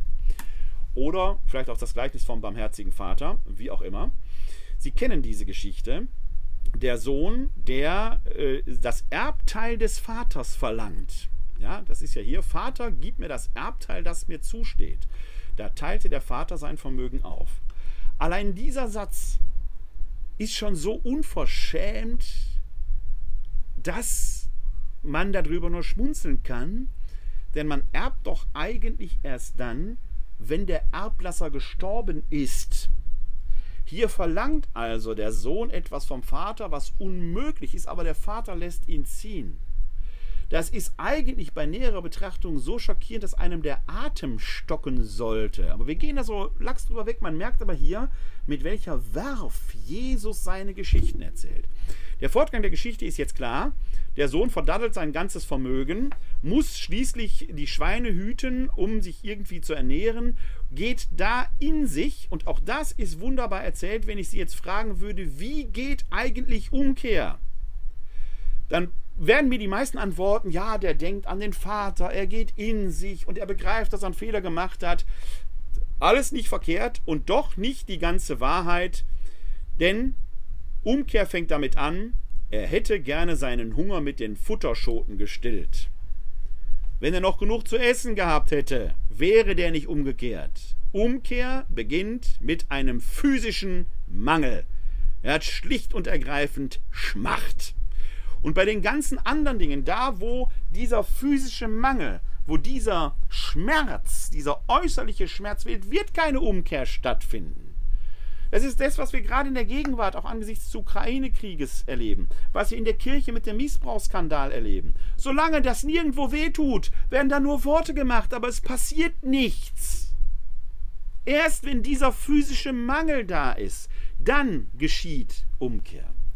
So kehrt dieser Sohn um, reumütig, er will sich bei seinem Vater als Tagelöhner verdingen, aber sein Vater nimmt ihn trotz der Unverschämtheit, dass er ihn faktisch ja eigentlich schon für tot erklärt hat, wieder bei sich auf. Großherzige Geste des Vaters. Könnt ihr sagen, ist es das Gleichnis des verlorenen Sohnes oder des barmherzigen Vaters? Ganz ehrlich gesagt, beide Aspekte sind in dieser Geschichte drin. Es kommt darauf an, welchen Aspekt sie gerade betonen. Es ist A, der verlorene Sohn, wenn man den in den Fokus stellt. Wenn man das Verhalten des Vaters in den Fokus stellt, ist der barmherzige Vater. Man darf Gleichnisse nicht auf einen Sinn für alles pressen. Die sind viel vielschichtiger. Beides ist da drin und heute werden sie für sich diesen einen Aspekt mehr betonen als den anderen. Aber die Geschichte geht ja weiter. Und die Fortführung, die hat es wahrhaftig in sich. Und denken Sie daran, das Stil mit der Lakonie, das wir gerade im Matthäusevangelium hatten, taucht eben auch hier auf, an einer bemerkenswerten Stelle, die Ihnen vielleicht gar nicht so schnell auffällt. Denn der Vater sagte zu seinen Knechten, holt schnell das beste Gewand und zieht es ihm an, steckt einen Ring an seine Hand und gebt ihm Sandalen an die Füße. Bringt das Mastkalb her und schlachtet es, wir wollen essen, fröhlich sein. Denn dieser mein Sohn war tot und lebt wieder, er war verloren und ist wiedergefunden und sie begannen ein Fest zu feiern. Soweit, so gut. Jetzt geht's los. Sein älterer Sohn aber war auf dem Feld. Als er heimging und in die Nähe des Hauses kam, hörte er Musik und Tanz. Da rief er einen der Knechte und fragte, was das bedeuten solle. Der Knecht antwortete ihm, dein Bruder ist gekommen und dein Vater hat das Mastkalb schlachten lassen, weil er ihn gesund wiederbekommen hat. Da wurde er zornig und wollte nicht hineingehen. Sein Vater aber sah, kam heraus und redete ihm gut zu, doch er erwiderte dem Vater, siehe, so viele Jahre schon diene ich dir und nie habe ich dein Gebot übertreten. Mir hast du nie nur einen Ziegenbock geschenkt, damit ich mit meinen Freunden ein Fest feiern konnte. Kaum aber ist der hier gekommen, dein Sohn, der dein Vermögen mit Dirnen durchgebracht hat, da hast du für ihn das Mastkalb geschlachtet. Hand aufs Herz. Kennen Sie aus Ihrer Familiengeschichte nicht vergleichbare Geschichten? Ich habe doch den Vater und die Mutter immer gepflegt. Und jetzt ist das Häuschen, wo die kommen sollten, wird jetzt unter den drei anderen Mitgeschwistern aufgeteilt. Die waren doch nie da. Ich war doch immer da. Ich müsste doch das Häuschen jetzt bekommen, die sollen sich trollen. Sie kennen doch alle solche Geschichten aus eigenem Erleben oder aus dem Erleben in ihrer persönlichen Nähe. Menschlich, nur allzu menschlich. Wir können doch diesen älteren Sohn tatsächlich verstehen. Der ist doch so brav und war immer da, während der andere nur Scheiße gebaut hat. Und jetzt wird für den einen Fest gefeiert und für ihn nicht. Ist doch unverschämt. Gleiches Recht für alle wenigstens. Nein! Ich habe doch das Wahre getan. Ich habe doch viel mehr verdient. Schauen wir mal, wie der Vater darauf reagiert. Der Vater antwortete ihm, mein Kind, du bist immer bei mir, und alles, was meines, ist auch dein. Ist die gemeinsame Zeit, die man mit Vater und Mutter verbracht hat, die die anderen nicht hatten, nicht schon Geschenk genug? Oder hat man das nur gemacht, um das Häuschen zu bekommen? Die Frage kann man ja stellen. Aber man muss doch ein Fest feiern und sich freuen, denn dieser, dein Bruder, war tot und lebt wieder, er war verloren und ist wiedergefunden worden. Und da hört die Geschichte auf. Da findet ein Fest statt. Was macht der Ältere jetzt? Geht er mitfeiern? Oder ärgert er sich und bleibt draußen? Was meinen Sie? Ich weiß das nicht. Wir müssen die Antwort geben. Da ist die lakonische Stelle. Wir müssen diese Frage beantworten. Wenn der reingeht und sich überwindet, wird er das Leben gewinnen, aber er muss sich mit seinem Bruder versöhnen, der es scheinbar besser gehabt hat. Schafft er das nicht, wird er zum verlorenen Sohn. Der verlorene Sohn ist nicht der Jüngere, der hat ja wieder heimgefunden, weil der umgekehrt ist. Der Ältere steht in der Gefahr, zum Verlorenen zu werden. Welch ein Augenzwinkern in dieser Geschichte, dass der, der sich scheinbar auf die angestammten Rechte beruft, plötzlich darin in seinem Besitzstandswaren, in seinem vermeintlich geltend der Rechte verloren gehen kann. Als die Texte aufgeschrieben wurden, insbesondere des Neuen Testamentes, war die Kirche oder die frühe Kirche in vielfältige Auseinandersetzungen hineingewoben. Es gab den großen Diskurs zwischen Heiden und Judenchristen aber es gab im Hintergrund, im politischen Kontext, zumindest ab dem Jahr 70, im äh, großen jüdischen Krieg, äh, wo die Stadt Jerusalem zerstört wurde, auch noch eine große Gefahr, nämlich wie gehen wir mit dem römischen Staat um. Die frühe Christenheit bildete ja noch keine eigenständige Kirche, die neben dem Judentum stand. Auch das Judentum war ja keine geschlossene Größe, sondern bestand aus vielen Bewegungen, sondern die frühen Christen wurden eigentlich als innerjüdische Bewegung wahrgenommen. Freilich gab es ja diesen Grundkonflikt zwischen Heidenchristen, also jenen Christen, die nicht beschnitten waren, die die Tora nicht halten, halten wollten oder halten sollten, und den Judenchristen. Das ist ein Hintergrundrauschen, was in vielen Texten des Neuen Testamentes zu finden ist. Aber gerade in den späteren Schriften, also ab dem Jahr 70, gibt es dann eben auch die große äh, äh, Auseinandersetzung mit dem römischen Staat. Und in den späten Spätschriften gibt es dann auch die Frage schon der äh, Christenverfolgungen, die reichsweit so wahrscheinlich nicht stattgefunden haben, jedenfalls in weiten Teilen äh, der römischen äh, Geschichte zu dieser Zeit, aber die lokal eben eine Rolle spielte. Wir wissen aus den Briefen Plinius des Jüngeren, wie er mit den Christen in Kleinasien umzugehen gedachte, denn die weigerten sich, dem Kaiser zu huldigen. Das Judentum galt als Religio licita, als die durften quasi ihren eigenen Kult haben, aber um das Jahr 100, wo diese Geschichte, wo diese Briefe geschrieben werden, da war die Trennung zwischen Judentum und Christentum doch schon recht weit fortgeschritten, sodass die Christen langsam als eigenständige Religion wahrgenommen wurden. Und äh, Plinius der Jüngere überlegt sich, ob man da nicht zum Beispiel die, das Kaiseropfer benutzen könnte, um die ähm, Christen da auf eine Probe zu stellen. Wenn sie der Kaiserstatue opfern, dann können sie entsprechend weiter am gesellschaftlichen Leben teilnehmen. Wenn sie der Kaiserstatue nicht opfern, dann wollte Plinius der Jüngere sie dem Tode überliefern. Da schreibt er eben an Trajan, an den Kaiser Trajan, der mit vollem Namen Marcus Ulpius Trajanus heißt ob er so verfahren soll und Kaiser Trajan billigt das Ganze. Das ist der Brief Plinius des Jüngeren, der überliefert ist. Auch da gibt es immer wieder Diskussionen, ist er echt und so weiter, aber die meisten Historiker gehen davon aus, dass der Brief entsprechend echt ist. Wir haben dazu aber ein Pendant in der Offenbarung des Johannes und diese dieses Kapitel, in dem auf diesen Vorgang äh, eingegangen wird, den finden wir im 13. Kapitel der Offenbarung des Johannes. Und ich halte dieses 13. Kapitel der Offenbarung des Johannes für eine ausgezeichnete Satire. Da schreibt der Seher Johannes, und ich sah, ein Tier stieg aus dem Meer mit zehn Hörnern und sieben Köpfen. Auf seinen Hörnern trug es zehn Diademe und auf seinen Köpfen Namen, die eine Gotteslästerung waren. Das Tier, das ich sah, glich einem Panther, seine Füße waren wie die Tatzen eines Bären und sein Maul wie das Maul eines Löwen. Und der Drache hatte ihm seine Gewalt übergeben, seinen Thron und seine große Macht. Einer seiner Köpfe sah aus wie tödlich verwundet, aber die tödliche Wunde wurde geheilt. Und die ganze Welt sah dem Tier staunend nach. Die Menschen warfen sich vor dem Drachen nieder, weil er seine Macht dem Tier gegeben hatte. Und sie beteten das Tier an und sagten, wer ist dem Tier gleich und wer kann den Kampf mit ihm aufnehmen? Und es wurde ermächtigt, mit seinem Maul anmaßende Worte und Lästerungen auszustoßen. Es wurde ihm Macht gegeben, dies 42 Monate zu tun. Das Tier öffnete sein Maul, um Gott und seinen Namen zu lästern, seine Wohnung und alle, die im Himmel wohnen. Und es wurde ihm erlaubt, mit den Heiligen zu kämpfen und sie zu besiegen. Es wurde ihm auch Macht gegeben über alle Stämme, Völker, Sprachen und Nationen. Alle Bewohner der Erde fallen nieder vor ihm, alle deren Namen nicht seit der Erschaffung der Welt geschrieben steht im Lebensbuch des Lammes, das geschlachtet wurde. Wer Ohren hat, der höre. Wer zur Gefangenschaft bestimmt ist, geht in die Gefangenschaft. Wer mit dem Schwert getötet werden soll, wird mit dem Schwert getötet. Hier muss sich die Standhaftigkeit und die Glaubenstreue der Heiligen bewähren. Und ich sah, ein anderes Tier stieg aus der Erde herauf. Es hatte zwei Hörner wie ein Lamm und redete wie ein Drache.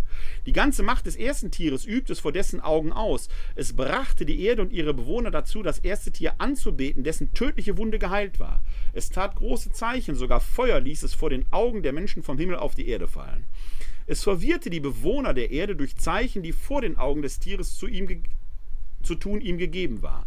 Es befahl den Bewohnern der Erde, ein Standbild zu errichten zu Ehren des Tieres, das die Schwertwunde trug und doch wieder zum Leben kam. Es wurde ihm Macht gegeben, dem Standbild des Tieres Lebensgeist zu verleihen, sodass er auch sprechen konnte und bewirkte, dass alle getötet wurden, die das Standbild des Tieres nicht anbeteten. Die Kleinen und die Großen, die Reichen und die Armen, die Freien und die Sklaven, alle zwang es, auf ihrer rechten Hand oder ihrer Stirn ein, Zeichen, ein Kennzeichen anbringen zu lassen. Kaufen oder verkaufen konnte nur, wer das Kennzeichen trug, den Namen des Tieres und die Zahl seines Namens. Hier ist die Weisheit. Wer Verstand hat, berechne den Zahlenwert des Tieres, denn es ist die Zahl eines Menschennamens. Seine Zahl ist 666. Dieser Text aus dem 13. Kapitel der Offenbarung des Johannes ist eine treffliche Satire auf diesen Kaiserkult. Dort wird mit den Mitteln der Satire, und da werden ja oft Tiere und ähnliches benutzt, real lebende Personen verballhornt, aber auf eine Weise, die dann so geschickt ist, dass man sagen kann, der war ja gar nicht gemeint. Dieses Tier, das aus dem Meer steigt, und das andere Tier, quasi sein Stellvertreter, dieses zweite Tier scheint eine Statue errichtet zu haben. Wir wissen aus antiken Funden, dass diese Statuen oft über eine innere Mechanik verfügten, sodass die auch sprechen konnten, dass da was passierte. Dass das für die antiken äh, Bürger einer Stadt wie ein Wunder wirken musste, tatsächlich aber entsprechend, äh, äh, mit entsprechenden Tricks versehen war. Das alles spiegelt sich hier wieder. Aber es ist dort von einem Tier die Rede, das zehn Hörner hatte. Wo kommt denn das her?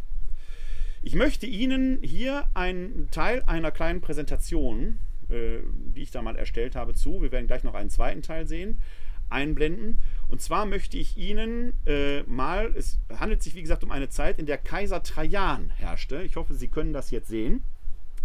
Eine Münze, die Kaiser Trajan zeigt. Und Sie sehen, dass Kaiser Trajan auf dieser Münze einen Lorbeerkranz trägt wir sehen diesen Kaiser im Bild im Profil und wir sehen, dass hier 1, 2, 3, 4, 5 Lorbeerblätter zu sehen sind. Auf der anderen Seite müssen also auch nochmal 5 sein, sind 10. Könnten das die 10 Hörner sein, von denen die Rede ist? Noch deutlicher wird es, wenn wir eine andere Kaisermünze sehen, auf der der Kaiser seine Krone aufhat. Und da sehen Sie wieder 1, 2, 3, 4, fünf Zacken an der Krone. Die sehen jetzt wirklich schon aus wie Hörner. Noch schöner und deutlicher ist es auf dieser kaiserlichen Münze zu sehen. Und wieder sind es fünf Zacken, die man sieht wie Hörner. Diese Münze hatte jeder Bürger damals in seiner Tasche. Das heißt, wir, wir, kennen heute etwas Ähnliches, wenn wir heute über Politiker oder über andere Persönlichkeiten reden, dann benutzen wir Bilder, die jedem zugänglich sind, um etwas darzustellen. Und das machte man damals schon.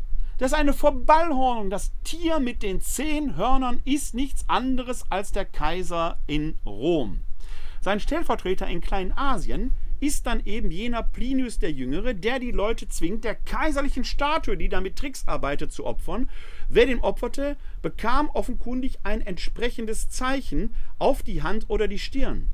Ein Vorgang, den Sie heute noch aus jeder Disco kennen, zumindest die Älteren von uns, die früher einen Stempel auf die Hand bekamen, wenn man den Eintritt bezahlt hatte.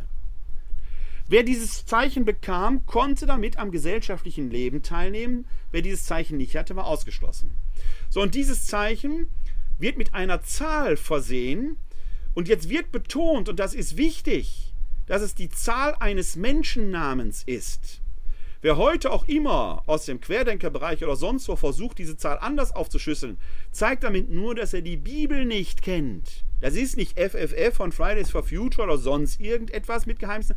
Es ist die Zahl eines Menschennamens. Ich habe behauptet, dass es Kaiser Trajan sein könnte können wir tatsächlich die Zahl 666 Und man muss davon ausgehen, dass es eben nicht 666 mit unseren arabischen Ziffern ist, sondern es ist ja die griechische Zahl, die dort ausgeschrieben ist. Also man müsste im Deutschen dann schreiben 666 mit Buchstaben. Hier ist Verstand gefragt, sagt der Autor, dass man diesen Zahl, die einen Menschennamen symbolisiert, aufschlüsselt. Damals hatte man noch keine arabischen Ziffern, wie wir sie heute kennen. Das, was man damals benutzte, waren schlicht und ergreifend Buchstaben. Und da das Neue Testament ja auf Griechisch geschrieben ist, benutzte man eben auch griechische Buchstaben, um Zahlenwerte zu symbolisieren. Alpha 1, Beta 2, Gamma 3, Delta 4. Ich habe Ihnen hier mal die Tabelle aufgelistet. Wie die Zahlenwerte entsprechend zuzuordnen sind, bis 900 kommen sie damit. Und dann kann man die entsprechend aufsummieren. Wenn man jetzt hier den Namen des Kaisers einmal nimmt, Marcus Ulpius Trajanus, und man soll ja jetzt den Namen aufschlüsseln können. Ulpius ist der Familienname. Trajan und Markus sind quasi Zusatznamen. Trajan zu verschlüsseln wäre natürlich nicht ungefährlich gewesen, weil wahrscheinlich jeder diese Zahl kannte. Markus ist viel zu allgemein. Aber den zweiten Familiennamen, den Stammnamen Ulpius, wenn man den auf Griechisch schreibt, kommt das hier heraus. Omikron Y Lambda Pi Jota Omikron und das Schluss Sigma. Der Buchstabe Sigma, also unser S, wird innerhalb eines Wortes anders geschrieben als am Wortende. Ordnen wir dem jetzt die Zahlenwerte, die, zu, die entsprechenden zu, habe ich Ihnen hier drunter geschrieben, und summieren die, siehe da, kommen wir auf 666. Es ist also nicht unwahrscheinlich, dass hier die Zahl 666 eine in dieser Gesamtsatire des 13. Kapitels als solches verstehe ich den Text, tatsächlich auf den Kaiser Trajan hinweist. Und Sie sehen, wie hier der Autor der Offenbarung des Johannes das Mittel der Satire benutzt. Heute würde er Böhmermann heißen oder Welke oder wie auch immer. Vielleicht wäre er sogar Mitglied der Partei Die Partei, weil er mit den Mitteln der Satire den seinen Mut macht, gerade in der Satire sich aber auch verstecken kann und doch die ganze Wahrheit zum Ausdruck bringt, was er vom römischen Staat hält, den er hier schlicht und ergreifend für eine Ausgeburt der Hölle beschreibt. Und das war sie ja für die frühen Christen tatsächlich auch. Der römische Staat spielt aber auch noch in einer anderen Geschichte des Neuen Testamentes eine zentrale Rolle. Und das ist die berühmte Heilung des Besessenen von Gerasa. Ich präsentiere die jetzt hier mal. Die wird in anderen Evangelien auch erzählt, in den synoptischen Evangelien. Wir schauen jetzt mal hier in die Fassung des Markus-Evangeliums. Da sind wir im fünften Kapitel des Markus-Evangeliums. Ich blende Ihnen den Text ein. Wie gesagt, in Varianten finden Sie die auch bei Matthäus und Lukas. Hier aber äh, heißt es dann, Sie kamen an das andere Ufer des Sees in das Gebiet von Gerasa. Als er aus dem Boot stieg, lief ihm sogleich von den Gräbern her ein Mensch entgegen, der von einem unreinen Geist besessen war. Er hauste in den Grabstätten, nicht einmal mit einer Kette konnte man ihn bändigen, schon oft hatte man ihn mit Fußfesseln und Ketten angebunden, aber er hatte die Ketten zerrissen und die Fußfesseln durchgescheuert. Niemand konnte ihn bezwingen. Bei Tag und Nacht schrie er unaufhörlich in den Grabstätten und auf den Bergen und schlug sich mit Steinen. Als er Jesus von weitem sah, lief er zu ihm hin, warf sich vor ihm nieder und schrie laut, Was habe ich mit dir zu tun, Jesus, Sohn des höchsten Gottes? Ich beschwöre dich bei Gott, quäle mich nicht. Jesus hatte nämlich zu, ihm gesagt, Verlass diesen Menschen, du unreiner Geist. Jesus fragte ihn, Wie heißt du? Er antwortete, Mein Name ist Legion, denn wir sind viele. Und er flehte Jesus an, sie nicht aus diesem Gebiet vorzuschicken. Nun weidete dort an einem Berghain grad eine große Schweineherde. Da baten ihn die Dämonen, schick uns in die Schweine. Jesus erlaubte es ihnen. Darauf verließen die unreinen Geister den Menschen und fuhren in die Schweine, und die Herde stürmte den Abhang hinab in den See. Es waren etwa 2000 Tiere und alle ertranken. Jetzt überspringe ich die Reaktion der Hirten. Jedenfalls geht es dann hier unten in Vers 19 weiter äh, in Vers 18 weiter, als er ins Boot, Jesus, als er ins Boot stieg, bat ihn der Mann, der zuvor von den Dämonen besessen war, dass er bei ihm sein dürfe. Aber Jesus erlaubte es ihm nicht, sondern sagte, geh nach Hause und berichte deiner Familie alles, was der Herr für dich getan und wie er Erbarmen mit dir gehabt hat. Da ging der Mann weg und verkündete in der ganzen Dekapolis, was Jesus für ihn getan hatte, und alle staunten. Berühmte Geschichte, die im Ergebnis zeigt, nicht jeden, den Jesus heilt, ruft er auch in seine Nachfolge. Manche, die nachfolgen wollten, schickt er weg. Das ist schon mal Punkt 1. Wichtige Sache. Alle reden immer von Nachfolge und von Berufung. Mancher, der nachfolgen will, wird von Jesus weggeschickt. Warum? Warum? Auch diese Geschichte müssen wir wahrscheinlich lesen auf dem Hintergrund des Konfliktes, in dem die frühe Christenheit mit dem römischen Staat lag. Und das Markus-Evangelium ist ja kurz nach der Zerstörung Jerusalems niedergeschrieben worden. Diese Zerstörung Jerusalems war auch für viele Christen, damit verbunden auch der Verlust des Tempels, ein traumatisches Erlebnis. Es spielt im Hintergrund, zum Beispiel des Hebräerbriefes eine wichtige Rolle, im Hintergrund auch der Offenbarung des Johannes. An vielen anderen Stellen ist dieser Verlust des geistlichen Zentrums der Juden und auch der frühen Christenheit. Denn die Jerusalemer Urgemeinde saß doch da, auf die alles zurückging. Ein traumatisches Erlebnis. Und es kann kaum verwundern, wie immer, dass es auch unter den Juden Menschen gegeben hat, die möglicherweise mit den Römern kollaboriert haben dass hier der Dämon, von dem dieser Mensch, der offenkundig aus der menschlichen Gemeinschaft ausgestoßen war, den man gefesselt hat, den man für wahnsinnig hielt, der bei den Gräbern, den man also für tot erklärt hat, mit dem wollte keiner mehr etwas zu tun haben, dass der Name ausgerechnet Legion heißt, kann doch wirklich kein Zufall sein. Zumal dieser Dämon bittet, in eine Schweineherde zu fahren.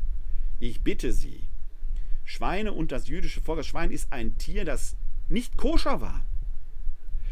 Jetzt hat man sicherlich damals auch schon Schweine gehalten, das wird an sich nicht ungewöhnlich gewesen sein, aber wir erfahren hier die Zahl 2000. Das wäre heute ein klarer Fall von Massentierhaltung. Machen Sie sich das mal klar. Das ist so eine Übertreibung, dass sich damals die Leute sicherlich aufgehört haben, was passiert hier. Aber wie schlüsselt man das jetzt auf? Legion, Schweine, 2000. Legionen hatten die Mannschaftsstärke von etwa 5000 Mann untergliedert in entsprechende Kohorten, Manipel und so weiter und so weiter. Wenn hier also 2000 Schweine sind, handelt es sich etwa um eine halbe Legion. Aber was hat die mit Schweinen zu tun? Ich blende Ihnen nochmal meine Präsentation ein, denn diese äh, Legionen verfügten über entsprechende Standarten und Legionszeichen. Als erstes möchte ich Ihnen das Legionszeichen der 20. Legion zeigen. Ist die sogenannte Legio Vitrix.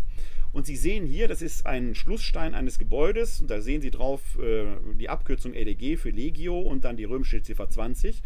Und das Wappentier dieser Legion war tatsächlich ein Eber. Den können Sie hier sehr schön sehen. Aber die Legio 20 hat nicht viel mit Jerusalem zu tun. Jerusalem wurde von der Fretensischen Legion vernichtet und der Tempel zerstört. Das war die Legio 10. Und die Legio 10, davon sind uns Münzen erhalten. Die blende ich Ihnen hier mal ein.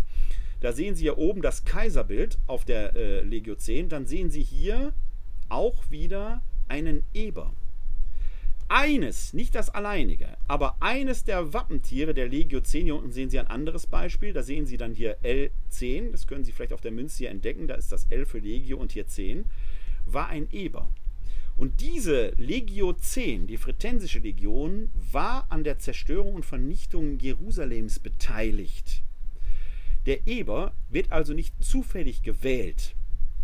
Wahrscheinlich handelt es sich bei den Besessenen von der Garasa um jemanden, der mit den Römern paktiert hatte, der vielleicht sogar seine eigenen Leute verraten hat, der selber damit im wahrsten Sinn des Wortes zum Schwein geworden ist. Und zwar zum Schwein nicht nur als Schimpfwort, auch, aber nicht nur, sondern weil dieses eben das Wappentier dieser zehnten Legion, der Fretensischen Legion war. Und der wird jetzt von Jesus, von seinem Dämon befreit. Er wird quasi rehabilitiert. Wenn der jetzt in die Nachfolge Jesu geht, flieht er aber vor seiner Lebensaufgabe. Denn seine Lebensaufgabe besteht darin, sich mit denen zu versöhnen, die er verraten hat. Und das wird seine Familie gewesen sein. Deshalb schickt Jesus den zurück. Ein hoher Ernst in dieser Erzählung, gleichzeitig von Markus und den Synoptikern mit so hohem satirischem und damit humoristischem Gehalt erzählt, dass das eine tolle Geschichte ist, die wir bis heute so als kleines Wunder zur Kenntnis nehmen, die bei näherer Betrachtung aber den römischen Staat an die Kandare nimmt. Und doch kann jeder sagen, ihr seid ja gar nicht gemeint. Wir sind halt Schweine ins Wasser gelaufen. So geht Satire. Und wenn man die Heilige Schrift an dieser Stelle mal nicht mit dem Bier ernst gläubig gefalteter Hände lest, sondern mit der weinseligen Trunkenheit eines wachen Herzens, dann kann man an dieser Stelle merken, wie lebendig dieses Wort Gottes ist und wie wir heute noch davon lernen können, damit umzugehen. Denn Humor wird bisweilen auch als Waffe eingesetzt. Der Apostel Paulus ist als Missionar der nichtjüdischen Bevölkerung, denen er das Evangelium verkündete und die er zu dem einen Gott führen wollte, durch den gesamten östlichen Mittelmeerbereich gezogen und hat dort eine Reihe von Gemeinden gegründet. Von ihm sind sieben Briefe erhalten, der zweite Korintherbrief besteht wahrscheinlich aus zwei Briefen, das würde jetzt aber zu weit führen. Sind sieben Briefe erhalten, mit denen wir einen Einblick, einen kleinen Einblick seines Denkens bekommen. Diese Briefe sind Teile von Kommunikationsgeschehen. Das ist so ein bisschen wie, ja, man muss jetzt ein bisschen unterscheiden.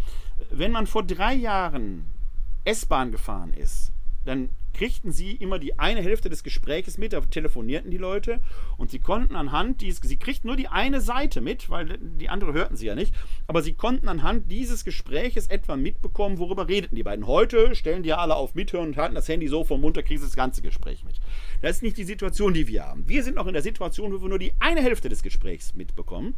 Die andere Hälfte kann man sich aber daraus einigermaßen zusammenreihen. Das heißt, die Paulusbriefe, die sieben echt erhaltenen Paulusbriefe, es muss mehr gegeben haben. Also allein in der Korrespondenz mit, den, mit der korinthischen Gemeinde werden Briefe erwähnt, die wir nicht haben. Aber diese sieben echten Paulusbriefe, das ist so, als wenn wir durch eine äh, äh, staubig gewordene Scheibe in ein Gebäude hineingucken. Da machen wir so ein, so ein Loch frei und gucken dadurch. Wir können ein bisschen erahnen, wie sieht es da drin zu. Wir können ein bisschen vor der Gesamtkommunikation. Wir sehen nicht das ganze Bild, aber wir können ein wenig rekonstruieren, so wie sie im Zug so ein bisschen mitkriegen, worüber reden die beiden, gerade obwohl sie nur die eine Hälfte hören. Das ist das, was wir in der Exegese mit den Paulusbriefen machen.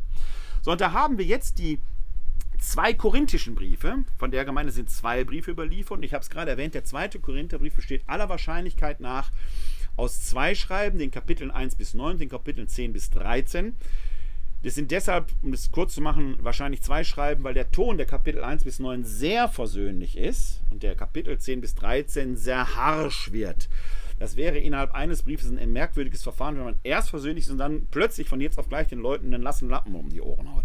Das macht nur Sinn, wenn die Strategie des Briefes, der in 1 bis 9 erhalten ist, noch nicht aufgeht und man jetzt quasi ein neues Register ziehen möchte. Es geht in diesem zweiten Korintherbrief um ein Lieblingsprojekt des Paulus. Der hatte sich nämlich der Jerusalemer Urgemeinde, die es ja noch gab, ja 70 ist ja noch hin, noch gut 20 Jahre hin bis zur Zerstörung des Jerusalems, verpflichtet in den von ihm gegründeten Gemeinden für die Gemeinde in Jerusalem zu sammeln. Diese sogenannte Kollekte für die Jerusalemer Urgemeinde taucht in manchen Briefen auf, im Römerbrief, im Philipperbrief, in 1 Korinther taucht sie auch auf. Im 2. Korintherbrief scheint die ein Hauptthema zu sein, denn offenkundig hatte man dem Paulus in der korinthischen Gemeinde unterstellt, er würde mit diesem Geld nicht sauber umgehen. Es wäre unlauter, vielleicht checkt das in die eigene Tasche. Man hat ihn beleidigt, er ist aus der Gemeinde abgehauen. Das zweite Kapitel wird darüber geschrieben. Jetzt schreibt er aber diesen ersten Brief, 1 bis 9, die Kapitel 1 bis 9, um die Gemeinde auf Linie zu bringen. Da gibt es die beiden großen Kollekten, Kapitel 8 und 9, in denen man noch auf die Kollekte eingeht. Schickt einen Mitarbeiter hin, Timotheus, und äh, ob das so aufgegangen ist, weiß man nicht. Jedenfalls ist unwahrscheinlich, dass die Strategie des Versöhnens so aufgegangen ist, denn in 10 bis 13 wird der Ton plötzlich rau. Aber wenn man in der Situation des Paulus ist, der ja ein Ziel erreichen will, nämlich dass die Sammlung doch noch stattfindet, kann man jetzt nicht den großen Hau drauf spielen. Wäre ja unglücklich. Was macht man, wenn man die Wahrheit sagen will, aber sie nicht so hart sagen will, trotzdem in aller Schärfe formuliert? Man kleidet sich in die Figur des Narren. Denn der Narr darf die Wahrheit sagen, ohne dafür bestraft zu werden. Satire darf nämlich alles. Sie muss nicht alles tun, was sie darf. Das ist nicht die Frage. Aber Satire darf alles, denn das ist alles, wie Danger Dennis in einem Lied singt, von der Kunstfreiheit gedeckt. Und offenkundig damals auch schon.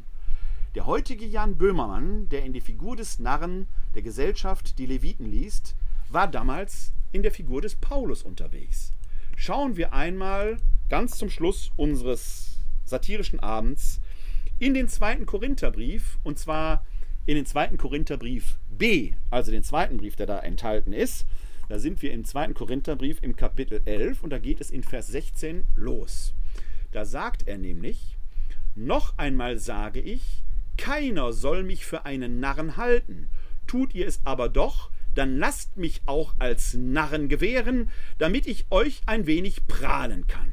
Und dann setzt eine Narrenrede ein. Er betont mehrfach, dass er als Narr unterwegs ist, hier unten in Vers 21 auch, wo er quasi mehr oder weniger schonungslos den zwei, den äh, Korinthern, der korinthischen Gemeinde, die Leviten liest, in aller Deutlichkeit und Härte, Härte, aber in der Figur des Narren, die ihn schützt, sodass er jederzeit sagen kann, war doch nur Spaß, war doch nur Satire, so wie es heute geht. Und so geht das Ganze bis zum 13. Vers im 12. Kapitel, wo er dann die Narretei letzten Endes auflöst. Da heißt es nämlich hier, in Vers 11 fange ich an, Jetzt bin ich wirklich ein Narr geworden, ihr habt mich dazu gezwungen. Eigentlich sollte ich von euch empfohlen werden, denn in nichts bin ich hinter den Überaposteln. Er spricht von den Aposteln als Überaposteln. Ja, das wäre so, wie man heute von Überbischöfen sprechen könnte, von Überkardinälen, die sich für was Besseres halten. Der Theologe, der in äh, Hering, hat gerade gesagt, dass Priester für sich etwas in Anspruch nehmen, nämlich eine ontologische Erhöhung, die ihnen nicht zusteht. Das sind Überpriester, Übermenschen, könnte man sagen. Ja? Das, woran man den Apostel erkennt, wurde mit großer Ausdauer unter euch vollbracht. Zeichen, Wunder und Machttaten. Worin seid ihr denn im Vergleich mit den übrigen Gemeinden zu kurz gekommen? Höchstens darin, dass gerade ich euch nicht zur Last gefallen bin. Dann verzeiht mir bitte dieses Unrecht. Paulus redet als nah. Der Humor wird zur Waffe, die Wahrheit zu sagen. Vielleicht sollten wir das in dieser merkwürdigen Zeit für die Gesellschaft, aber auch für die Kirche wieder lernen dass wir zu Narren werden für diese Gesellschaft und in der Figur des Narren schonungslos mit offenem Visier die Wahrheit sagen, dass wir die, die sich in ihrer Frömmigkeit einbilden, Gott näher zu sein, verlachen. Denn nichts fürchtet der Mächtige mehr, als verlacht zu werden. Nicht nur die Sarah lachte, lachen wir mit ihr. Denn eins ist klar, wenn Jesus vorgeworfen wird, er hätte mit den Säufern und Fressern zusammengesessen, dann wird das keine traurige Veranstaltung gewesen sein. Lernen wir zu lachen, werden wir zu Narren. Oder wie ich sage, werdet nicht wie Ross und Maultier, die verstandlos sind, sondern wie die Esel, die einfach ihren Weg gehen. Seid Eselsmenschen und lacht. In diesem Sinne wünsche ich Ihnen jetzt eine gute Sommerzeit. Regulär sehen wir uns wieder nach den Sommerferien. Dann geht es um das große Glaubensbekenntnis. Das ist ja immer die erste Veranstaltung, wenn wir das Glaubensbekenntnis als Ganzes quasi über den Arm stellen. Diese nächste reguläre Glaubensinformation findet statt. Ich sage Ihnen sofort den Termin. Am, mein Kalender gerade, 17. August wenn Sie aber schon Spaß haben, bei der Glaubensinformation spezial dabei zu sein, wenn ich wenigstens überblicksartig auf die von Ihnen gestellten Fragen, die ich gerne in zukünftigen Glaubensinformationen mal aufnehme, die zu beantworten, dann schalten Sie sehr gerne in zwei Wochen zu. Am 6. Juli um 19 Uhr live hier im Webinar unter www.kck42.de/slash Webinar oder eben auch auf Facebook. Ich freue mich auf Sie. Und wenn Sie noch Fragen haben, scheuen Sie sich nicht, die mir zu schicken unter info-katholische-city-kirche-wuppertal.de. Wenn es dann zu viele Fragen für einen Abend werden, schieben wir einfach einen zweiten hinterher. In diesem Sinne wünsche ich Ihnen da draußen alles Gute, Gottes Segen, verlernt das Lachen nicht, bleiben Sie gesund, helfen Sie anderen gesund zu bleiben oder zu werden, Ihnen allen da draußen ein herzliches Glück auf!